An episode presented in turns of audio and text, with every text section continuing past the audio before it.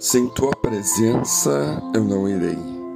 Então o Senhor disse a Moisés: Desça, porque o seu povo que você tirou do Egito corrompeu-se. Muito depressa se desviaram daquilo que lhes ordenei e fizeram um ídolo em forma de bezerro. Curvaram-se diante dele, ofereceram-lhe sacrifícios e disseram: Eis aí, ó Israel, os seus deuses que tiraram vocês do Egito. Êxodo 32, 7 e 8. Moisés subiu ao monte buscando estar na presença de Deus. O povo, porém, permanecendo distante, se corrompeu, chegando ao ponto de construir para si um bezerro de ouro, adorando a outros deuses e pecando contra o Senhor que havia os tirado do Egito e aberto o mar.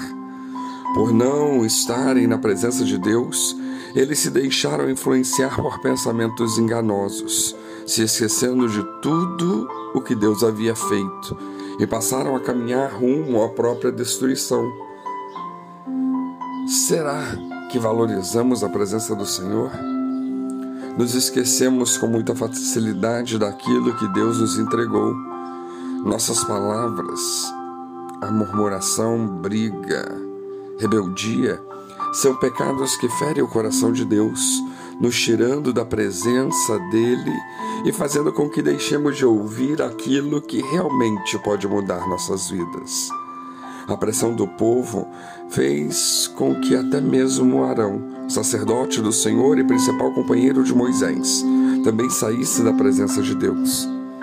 Precisamos estar atentos, pois devemos permanecer firmes na presença de Deus sem deixar que as pressões e dificuldades do dia a dia nos tragam sugestões que possam nos afastar e desviar dos propósitos divinos.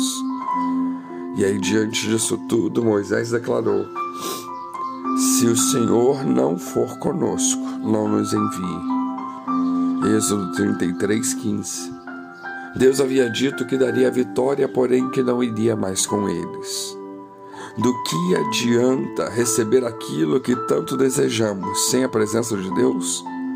Moisés não estava interessado na promessa, mas sim no Deus da promessa. O grande eu sou. Qual é o objetivo do nosso coração? Se o real desejo for a presença de Deus por onde passarmos, as pessoas contemplarão a glória de Deus.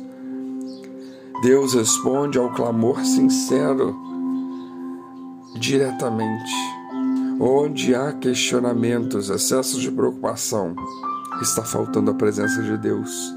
Mas onde está a sua presença, ali há descanso e paz. Foi a presença de Deus que abriu o mar, que fez a água sair da rocha, que trouxe o maná e as codornizes. A presença de Deus tirou Paulo e Silas da prisão, trouxe Lázaro de volta a vida fez os muros de Jericó caírem.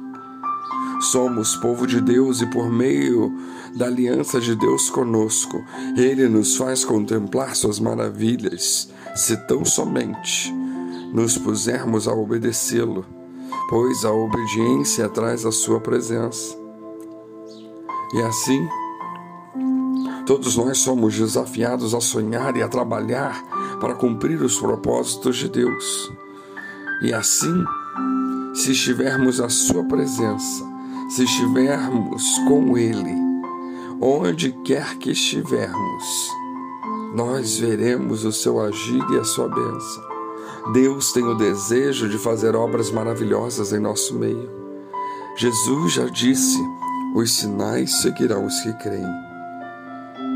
E como resposta a Moisés, Deus disse: Farei o que me pede porque tenho me agradado de você e o conheço pelo nome.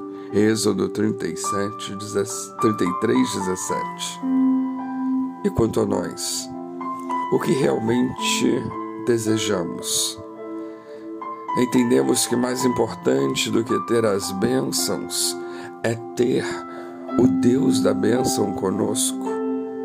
Será que estamos dispostos a falar, Senhor?